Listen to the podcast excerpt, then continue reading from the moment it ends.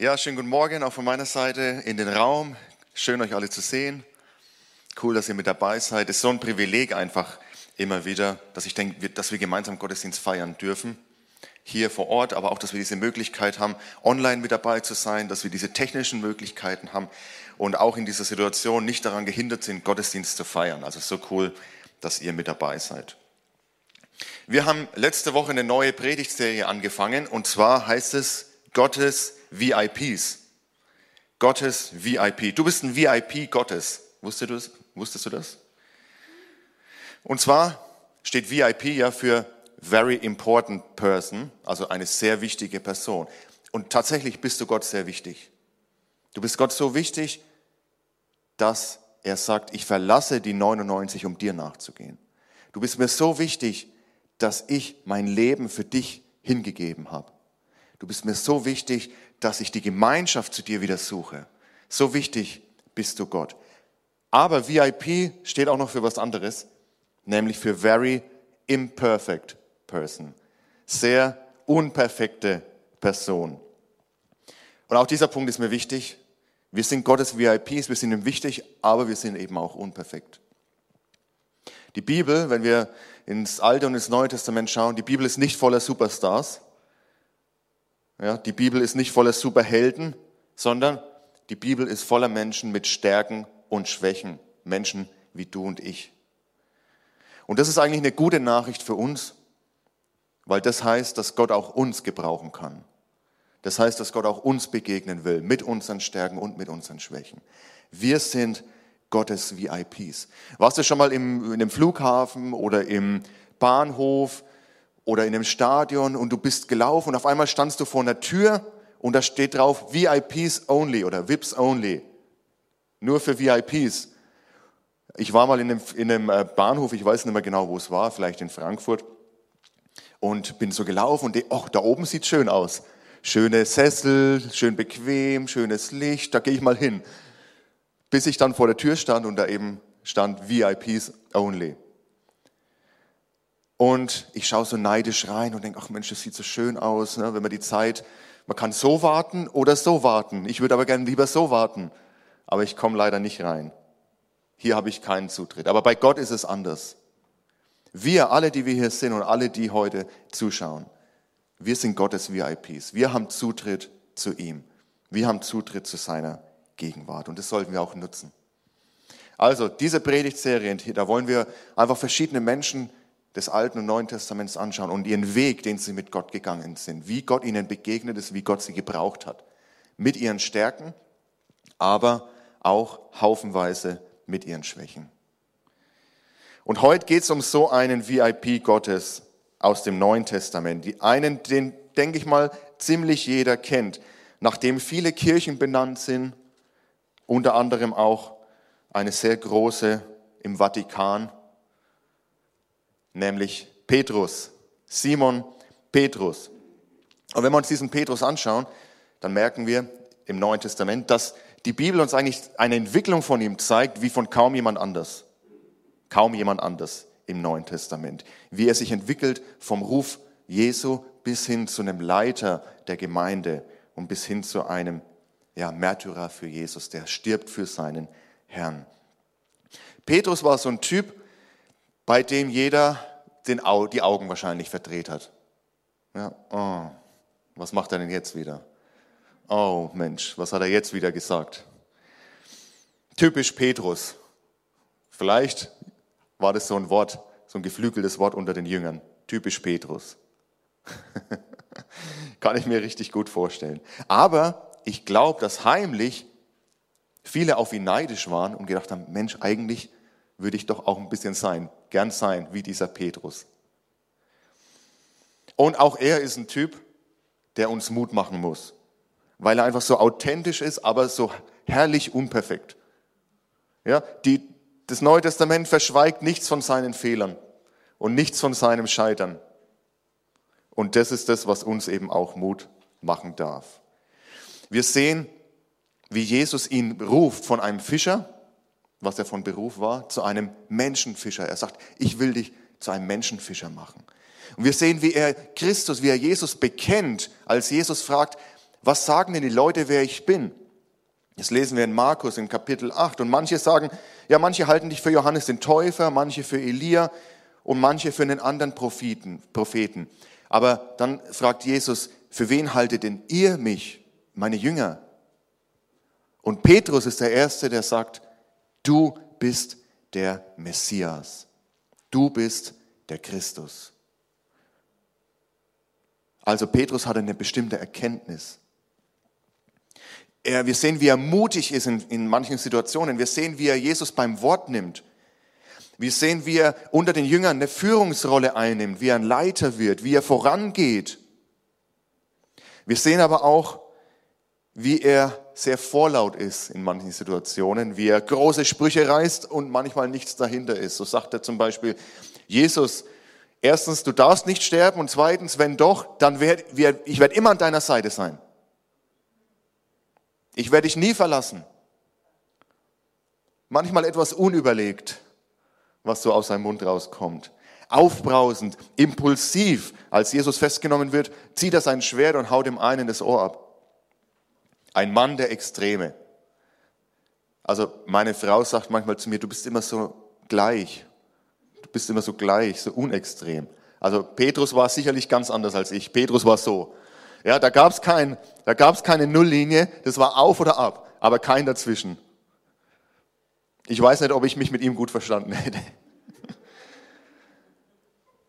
Und dann sehen wir aber auch, wie er feige ist, seine Feigheit, wie er Jesus verleumdet.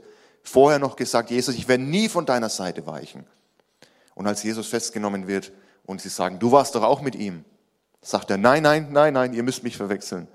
Dreimal verleumdet, verleugnet er Jesus.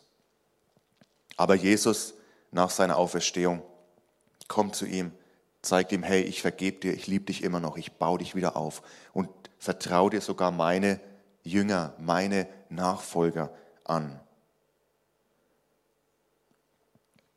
Und dann sehen wir, wie an Pfingsten in der Apostelgeschichte, als der Heilige Geist kommt. Wer ist derjenige, der zuerst aufsteht, als die Menschen fragen, ja, was ist denn hier los? Seid ihr alle betrunken? Weil sie sich nicht erklären konnten, was hier passiert. Wer ist der Erste, der aufsteht? und den Menschen erklärt, was passiert ist, wer dieser Jesus Christus ist? Ja, wer wohl? Petrus. Und er sagt den Menschen, hey, kehrt um, dieser Jesus Christus, den ihr ans Kreuz genagelt habt, der ist nicht im Grab, sondern er lebt. Er ist auferstanden und er will, dass ihr ihm euer Leben gebt. Er will, dass ihr ihm nachfolgt. Und mit dieser Salbung im Heiligen Geist, mit dieser Fülle im Heiligen Geist, fängt er an, neu eine neue Dynamik in seinem Leben zu entdecken. Und so lesen wir zum Beispiel in der Apostelgeschichte 3, dass er an einem Tag, eines Tages heißt es da, dass er mit Johannes zum Tempel geht, wie es ihre Gewohnheit war. Und dann wird ein Gelähmter gebracht und dorthin gesetzt, auch wie seine Gewohnheit war. Dort heißt es wie jeden Tag.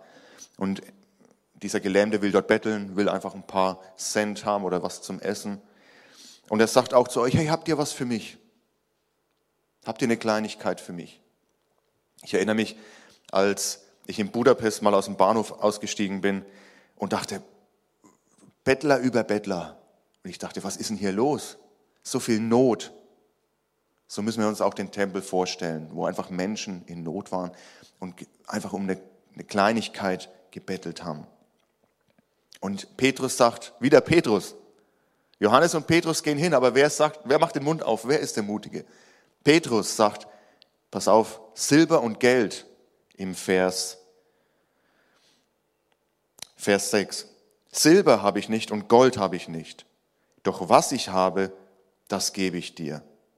Im Namen von Jesus Christus aus Nazareth, steh auf und geh umher. Mit diesen Worten fasste er ihn bei der rechten Hand und half ihm, sich aufzurichten. Im selben Augenblick kam Kraft in die Füße des Gelähmten und seine Gelenke wurden fest.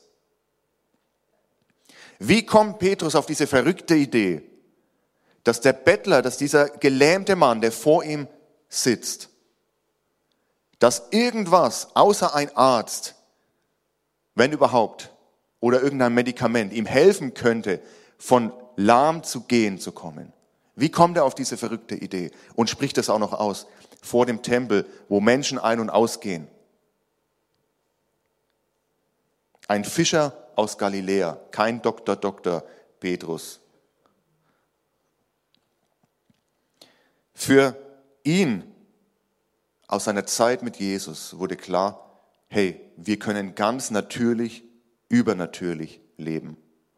Jesus war ganz natürlich im Übernatürlichen unterwegs. Jesus hat ganz natürlich, übernatürlich gehandelt und gewirkt. Und Petrus hat sich das abgeschaut. Und er merkt, als Jesus Christus auferstanden ist, hey, das stimmt. Auch wir können ganz natürlich, übernatürlich unterwegs sein. Und es ist eine reale Möglichkeit, dass dieser gelähmte Mann, der hier sitzt, durch die Kraft Jesu, durch den Heiligen Geist aufstehen kann und umherlaufen kann. Wir beten doch auch im Vater unser, dein Reich komme, dein Wille geschehe wie im Himmel, so auch auf Erden. Oder in Kolosser 1,16, da heißt es, denn durch ihn wurde alles erschaffen, was im Himmel und auf der Erde ist. Das Sichtbare und das Unsichtbare.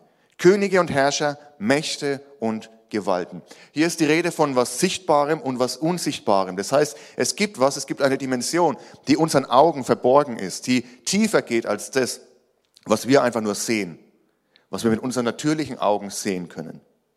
Es gibt eine sichtbare und es gibt eine unsichtbare Welt, macht die Bibel deutlich. Aber wir haben das Übernatürliche, das Transzendente, eigentlich Gott, aus unserer Gesellschaft heraus rationalisiert.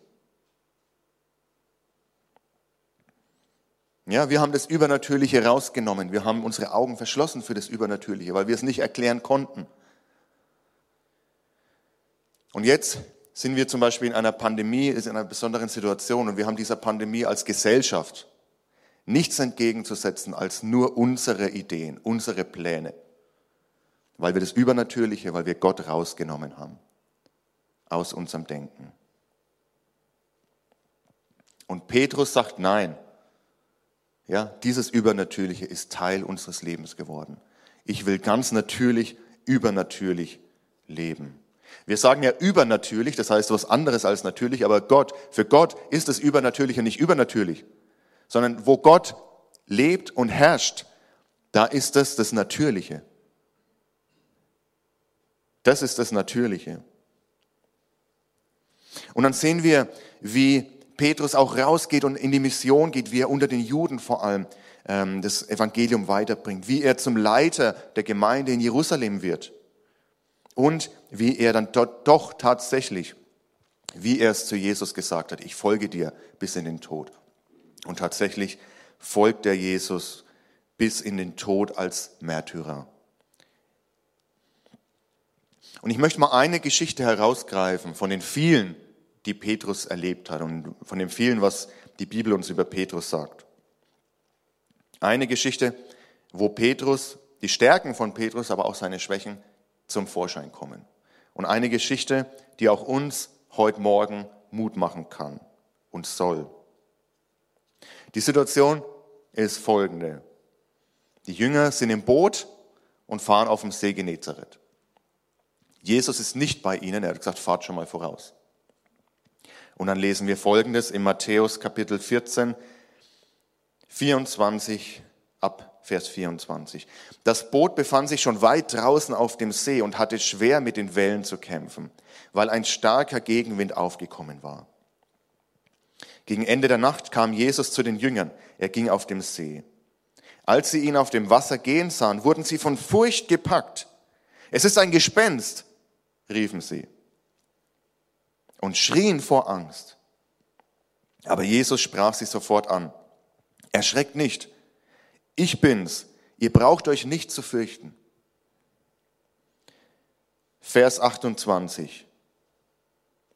Was würde jeder normale Mensch in dieser Situation sagen? Jesus, komm her. Wir sind hier im Boot. Komm her. Das ist doch sicherlich nass, wo du bist, auf dem Wasser und das sind Wellen und es ist doch Sturm. Komm zu uns. Komm ins sichere Boot. Ich denke, das würden wir sagen, oder? Hey, wir sind alle hier, du bist ja allein, komm du zu uns. Das ist das Einfachere. Und macht ja auch Sinn, aber nicht Petrus. Ja? Typisch Petrus. Ich kann mir schon vorstellen, wie die Jünger im Boot sitzen und denken, oh nee, was sagt dann jetzt wieder?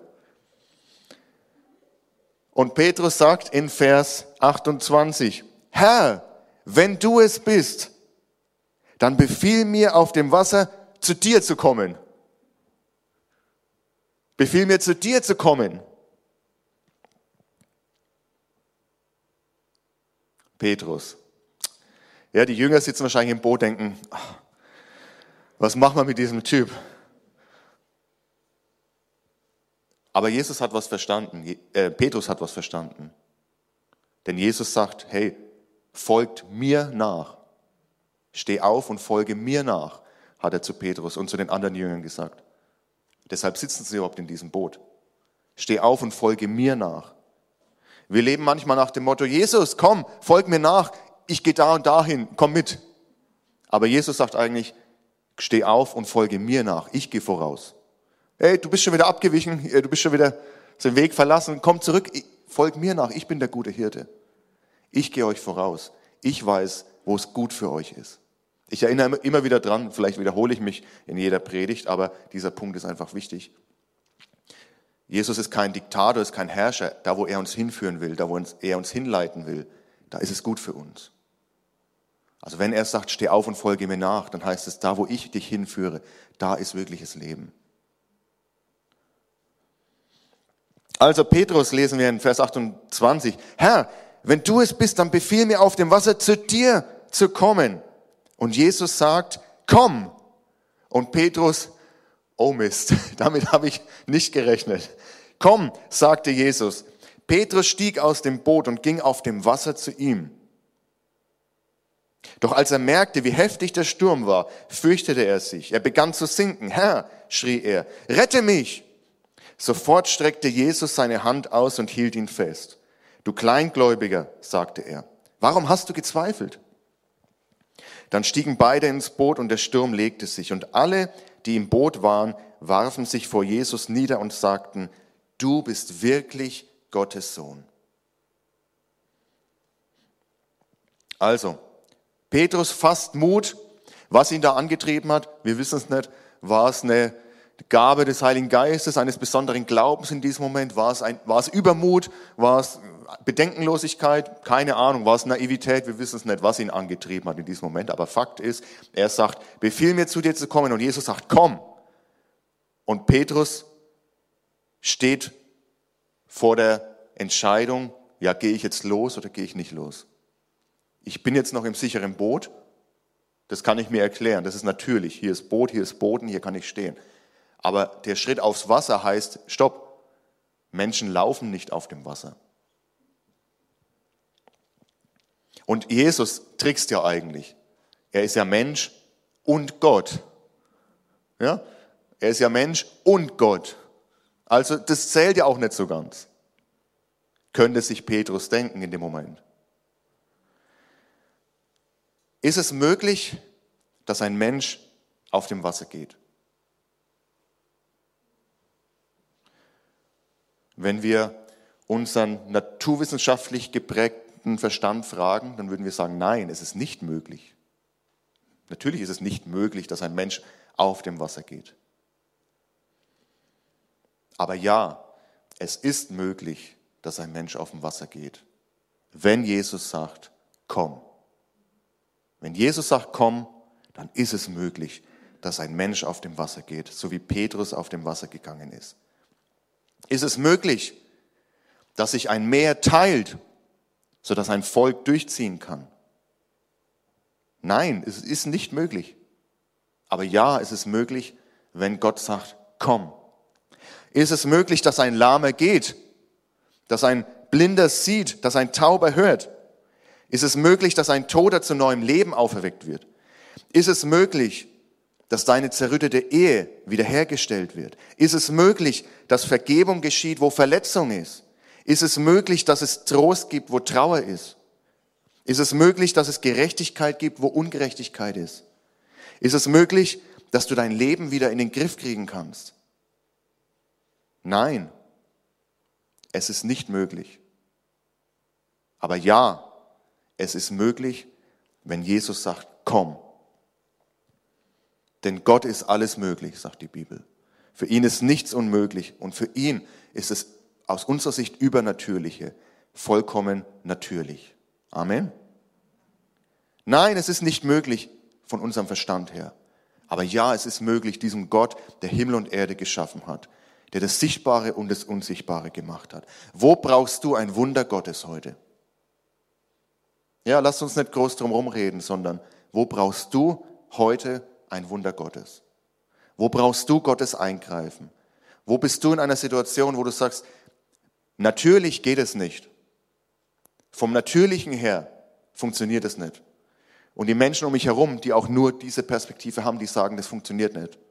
Diesen Weg gibt's nicht. Oder keinen, es gibt keinen anderen Weg für dich. Wo brauchst du ein Wunder Gottes? 2014 im Juli saß ich am Tisch und habe ein Buch gelesen, passenderweise mit dem Titel Glaube. Gefährliche Sache. Ich sitze am Tisch, ich glaube, es war abends. Und ich war gerade in der Situation, dass ich am relativ am Ende meines Studiums war. Ich wollte das dann abschließen, ähm, also im nächsten Jahr, 2015, und habe mich gerade vorbereitet auf eine ähm, Altgriechisch-Prüfung und eine Althebräisch-Prüfung, die ich ablegen sollte. Und man braucht ja im Studium die Prüfungen, um die Punkte zu bekommen, um dann mit den nötigen, nötigen Punkten auch das Studium abzuschließen. Das heißt, keine Punkte, keine Prüfung, keine Punkte, keine Punkte, kein Abschluss. Ich bereite mich also gerade auf diese Prüfungen vor, habe in Griechisch sogar schon die schriftliche Prüfung abgelegt, musste nur noch die mündliche machen. Und ich sitze hier und lese dieses Buch zum Thema Glaube.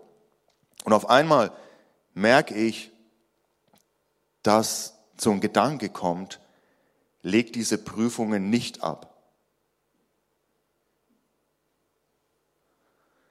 Und ich dachte so, ja, Nee, das macht keinen Sinn. Ich muss die Prüfungen ablegen, damit ich die Punkte kriege, damit ich das Studium abschließen kann.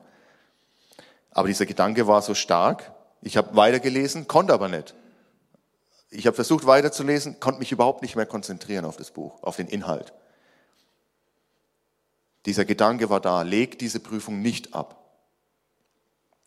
Dann dachte ich, es war abends, okay, mach das Buch zu, geh ins Bett. Ja, gehen wir mal auf Nummer sicher. Ich war im Boot. So wie Petrus war ich im Boot. Ja, sicher mein Studium abschließen. Am nächsten Tag, dieser Gedanke kam wieder, leg diese Prüfung nicht ab. Ich dachte, das macht keinen Sinn. Ich will das Studium abschließen, ich brauche diese Prüfung. Herr, was soll das? Und ich lasse ein paar Wochen verstreichen und spreche auch mit meiner Frau. Meine Frau sagt, naja gut, wenn es Gott ist, dann musst du es halt machen. Und ich so, ja, aber das macht doch keinen Sinn. Aber irgendwann kam ich an den Punkt, so wie Petrus, okay, ich kann jetzt hier im Boot bleiben, kann mein Ding machen, in Sicherheit, oder ich mache diesen Schritt aus dem Boot raus, auf das Wasser, auf das Übernatürliche, auf vielleicht das unvernünftige Terrain. Und tatsächlich, ich schreibe eine E-Mail an die Professorin, also ich nehme nicht an der Hebräischprüfung teil.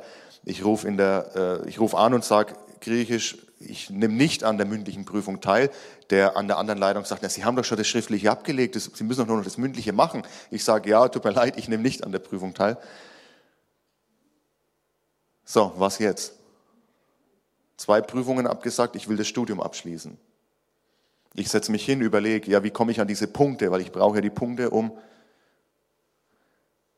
Also recherchiere ich, wie kann ich jetzt schnell an Punkte kommen? Und dann merke ich, oh, es gibt zwei Intensivkurse an der Uni, da kann ich schnell innerhalb von drei Wochen diese Punkte äh, erreichen, die ich brauche. Einer ist Türkisch, Intensivkurs, also ich habe Sprachwissenschaften studiert, deshalb. Äh, einer ist Intensivkurs Türkisch, drei Wochen, zehn Punkte, passt. Oder Intensivkurs Persisch, drei Wochen, zehn Punkte, passt. Ich überlege so, Türkisch ist gut, in Deutschland kann man gut gebrauchen, ja. Persisch ist auch cool. Wir haben Freunde, die aus dem Iran kommen, die auch hier in der Gemeinde waren eine lange Zeit. Auch Persisch ist auch cool. Was mache ich, Türkisch oder Persisch? Persisch.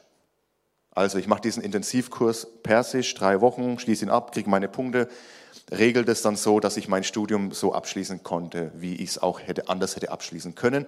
Nur, dass ich eben um Persisch reicher war, einen Intensivkurs Persisch reicher war. Das war 2014. 2015, wir erinnern uns zurück, kam eine große Welle von Menschen nach Deutschland, auch schon 14, aber 14 und 15, aus Syrien unter anderem und Afghanistan. Was spricht man in Afghanistan? Dari, viele Sprachen, aber auch Dari. Und Dari ist verwandt mit Persisch. Wer Dari spricht, versteht auch Persisch. Und auf einmal fügt sich dieses Bild zusammen. Ich hatte Persisch gelernt, es kommen Menschen nach Deutschland, die Persisch verstehen. Und ich kann mit ihnen reden, ich kann sagen, hey, hallo, wie geht's dir? Ich kann auch ihnen auf, in ihrer Sprache begegnen.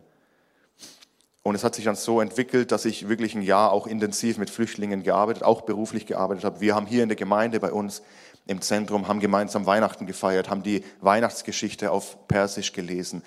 Mittlerweile haben sich zwei ähm, von ehemaligen Schülern von mir haben sich taufen lassen und sind zum Glauben gekommen. Habe ich das 2014 in dieser Nacht, als ich das Buch gelesen habe, habe ich das gesehen? Nein, überhaupt nicht. Es hat für mich null Sinn gemacht. Ich war im Boot und Jesus sagt, komm. Und ich habe gehadert erstmal, soll ich losgehen? Ich bin froh heute, dass ich losgegangen bin. Ich habe diesen Schritt gemacht aufs Wasser, in das Ungewisse hinein.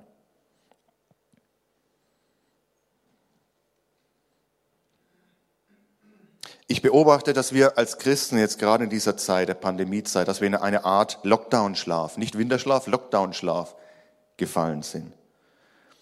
Man muss nicht mehr unbedingt zum Gottesdienst hin. Ne? Der Gottesdienst kommt zu mir. Ich muss das Haus nicht verlassen. Ich muss mich nicht mit Leuten treffen, die ich sowieso nicht unbedingt so gern treffe. Man kann einen Gang zurückschalten, auch im Glauben. Aber der Heilige Geist ist nicht im Lockdown. es gibt keinen Lockdown für den Heiligen Geist. Er wirkt heute genauso wie vor Corona. Vielleicht will er sogar stärker wirken, weil Menschen ihn jetzt brauchen. Entschuldigung, ich muss mal ganz kurz meine Nase putzen.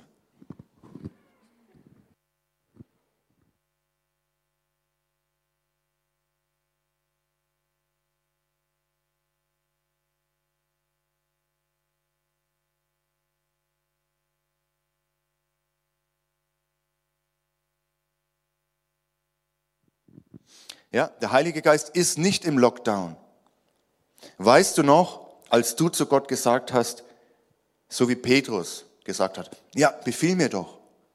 Vielleicht hast du zu Gott gesagt, gebrauche mich.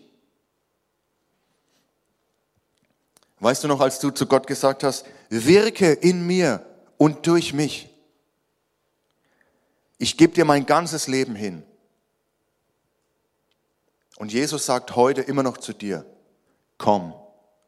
So wie er zu Petrus gesagt hat, komm. Erinnerst du dich an die Prophetie, die Gott in dein Herz gelegt hat oder die er durch jemand anders in dein Leben gesprochen hat? Bleiben wir im Boot und sehen die Möglichkeiten Gottes an uns vorbeiziehen? Ich habe jetzt von einer Geschichte erzählt, wo ich drauf eingegangen bin, aber es gibt sicherlich viele Geschichten und viele Möglichkeiten in meinem Leben, die ich habe vorbeiziehen lassen, wo ich nicht drauf eingegangen bin. Bleiben wir im Boot in der Sicherheit und sehen die Möglichkeiten Gottes in unserem Leben vorbeiziehen, sehen, wie er im Leben von anderen wirkt, wie er in anderen Kirchen wirkt, was er in anderen Kirchen tut, oder machen wir den mutigen Schritt raus aus dem Boot und warten nicht, bis das ganze, dieser ganze Spuk vorbei ist, sondern heute treffen heute eine Entscheidung, aus dem Boot herauszutreten, einen Schritt mit Risiko einzugehen. Ja, unser Glaube muss zu Taten werden, macht die Bibel ganz deutlich. Unser Glaube muss zu Aktion, muss zu Action werden. Brian Houston, der Gründer der Hillsong Church, wo wir drei Jahre in Australien verbringen durften, meine Frau und ich, hat mal gesagt, Faith is spelled R-I-S-K. Risk. Faith is spelled risk. Auf Deutsch so viel wie Glaube schreibt man so. R-I-S-I-K-O. Risiko. Glaube schreibt man Risiko. Manchmal sehen wir andere Kirchen und denken, boah, was die machen, das würde ich auch gern machen. Oder ja, wie, wie Gott hier wirkt, dieses Wirken Gottes will ich auch bei uns sehen. Aber sind wir auch bereit, das zu tun, was sie getan haben? Sind wir auch bereit, die Opfer zu bringen, die sie gebracht haben? Das zu investieren, was sie investiert haben. Auf die Knie zu gehen und vor Gott zu ringen, wie sie auf die Knie gegangen sind. Zu beten, wie sie gebetet haben. Wir sehen die Frucht und wollen diese Frucht, aber sehen nicht das Investment. Aber sind wir bereit, dieses Investment zu bringen? Sind wir bereit, diese Schritte zu gehen, die andere gegangen sind? Wir sehen Glaubenshelden, Menschen, die viel getan haben, wo wir sagen, wow, da möchte ich auch hinkommen. Aber sind wir bereit, das zu geben und das zu tun und die Schritte zu gehen, die diese Menschen gegangen sind? Ja, dieser Schritt aus dem Boot, wie ihn Petrus getan hat, der kostet uns was. Überwindung, alte Gewohnheiten vielleicht aufgeben, falsche Sicherheiten zurücklassen unseren Stolz hinlegen. Aber wenn Jesus es ist, der uns gerufen hat, wenn er sagt, komm, dann wird er uns mit uns sein. Dann wird er auch mit uns sein. Das Übernatürliche steht uns allen offen. Das Übernatürliche steht jedem Menschen offen.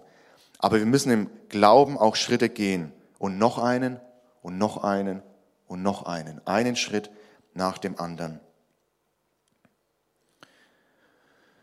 Ich nehme die Zeit noch. 2015, ein Jahr später, haben meine Frau und ich entschieden, ich war jetzt am Ende des Studiums tatsächlich, nach Australien zu gehen, dort Bibelschule zu machen.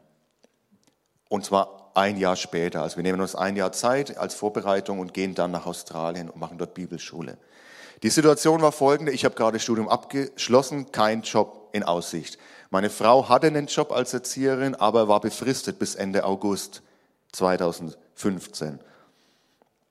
Um nach Australien zu gehen, braucht man aber Geld. Und es ist auch vorteilhaft, wenn man ein bisschen was gespart hat, damit man dort nicht sofort überlegen muss, wo komme ich an Geld, sondern eine gewisse Sicherheit hat. Und so legen wir Gott hin, hey, das ist unsere Situation jetzt. Kein Job für mich, der Job meiner Frau begrenzt oder, ähm, wie sagt man, befristet. Aber wir wollen in einem Jahr nach Australien. Ja, und jetzt? Herr, wir brauchen dich. Wir brauchen deine Versorgung. Wir müssen Geld sparen. Wir müssen vorsorgen. Was war das Ende vom Lied? Ich habe mir verschiedene Dinge angeschaut, habe mich beworben, dachte, okay, da machst du halt ein Jahr irgendwas, egal, Hauptsache ein bisschen Geld kommt rein. Gott spricht zu mir, mach dich selbstständig.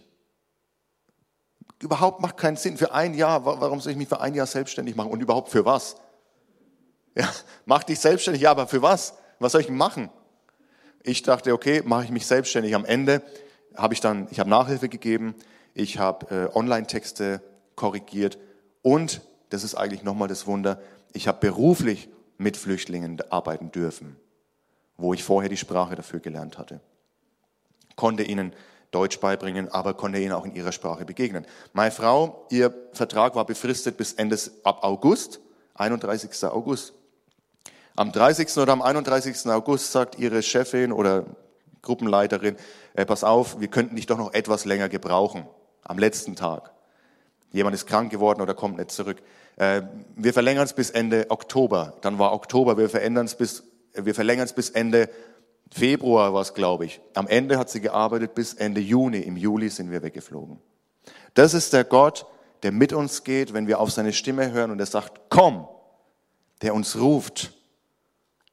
Er geht mit uns und er wird uns versorgen. Und auch, wenn wir mal in Not kommen, so wie Petrus hier. Er macht den Schritt raus aus dem Boot. Und als er auf dem Wasser geht, fängt er an zu zweifeln und er sieht die Wellen und er sieht, oh Mensch, eigentlich ist es doch gar nicht möglich für mich auf dem Wasser zu laufen. Ja, und er beginnt zu sinken. Und das kann uns auch passieren. Ja, wir gehen mutige Schritte und manchmal verbocken wir es halt. Manchmal passieren Fehler. Das ist aber kein Grund zu sagen, ich gehe gar nicht erst aus dem Boot raus, sondern lasst uns aus dem Boot weiterhin rausgehen. Und wenn wir Fehler tun und wenn wir es verbocken und selbst wenn Zweifel kommen, war das der richtige Weg, dann können wir immer noch die Möglichkeit, dass Jesus Christus an unserer Seite ist und wir können sagen, so wie Petrus, Herr, hilf mir. Das war das Erste, was in seinen Kopf gekommen ist. Jesus, rette mich. Und Jesus wird, so wie er bei Petrus keinen Moment gezweifelt hat oder gezögert hat, er will uns doch nicht leiden lassen.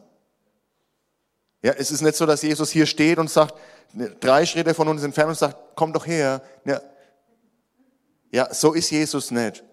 Er lässt uns nicht am langen Arm verhungern, sagt man manchmal. Er lässt uns nicht unnötig leiden. Nein, wenn wir sagen, Jesus, hilf mir, dann ist er da.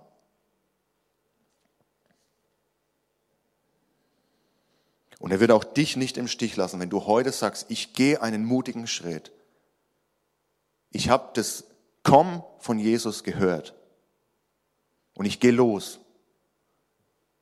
Und auch wenn Dinge sich vielleicht anders entwickeln, auch wenn du mal was verbockst, Jesus wird auch dich nicht im Stich lassen, so wie er Petrus nicht im Stich gelassen hat.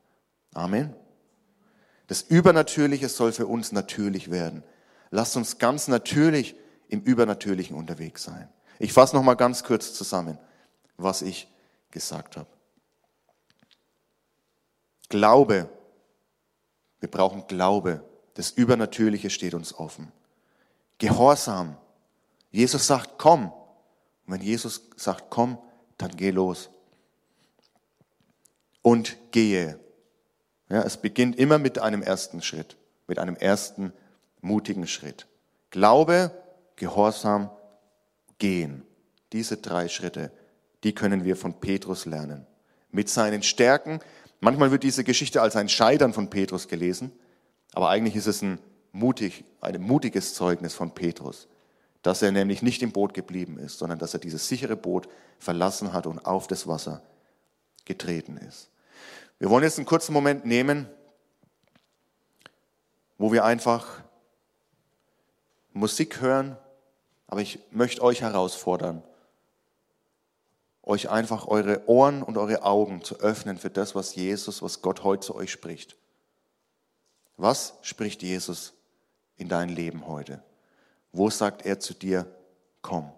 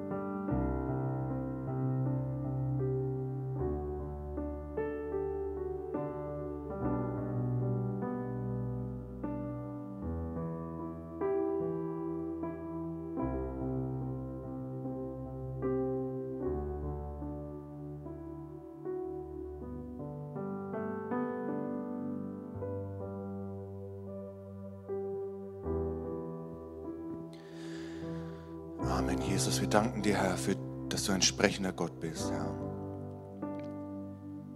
Du forderst uns auch manchmal heraus. Du überforderst, du überforderst uns nicht, Herr. Aber du forderst uns oft heraus. Aber ich danke dir, dass wenn wir mutige Schritte gehen, wenn wir dir folgen, wenn wir deinen Plan für unser Leben in, in, umsetzen wollen, dann bist du mit uns, dann bist du an unserer Seite, Herr. Und auch wenn man nicht alles so optimal läuft, Herr, du bist an unserer Seite. Und du wirst uns nicht im Stich lassen. Wenn wir Dinge aufgeben in unserem Leben, wenn wir Sicherheiten aufgeben oder falsche Sicherheiten, dann wirst du uns nicht im Stich lassen, Herr.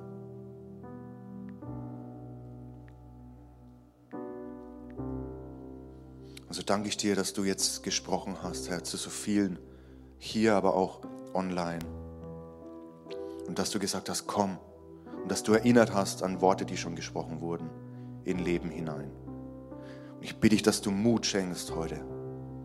Mut schenkst, Entscheidungen zu treffen, den ersten Schritt zu gehen.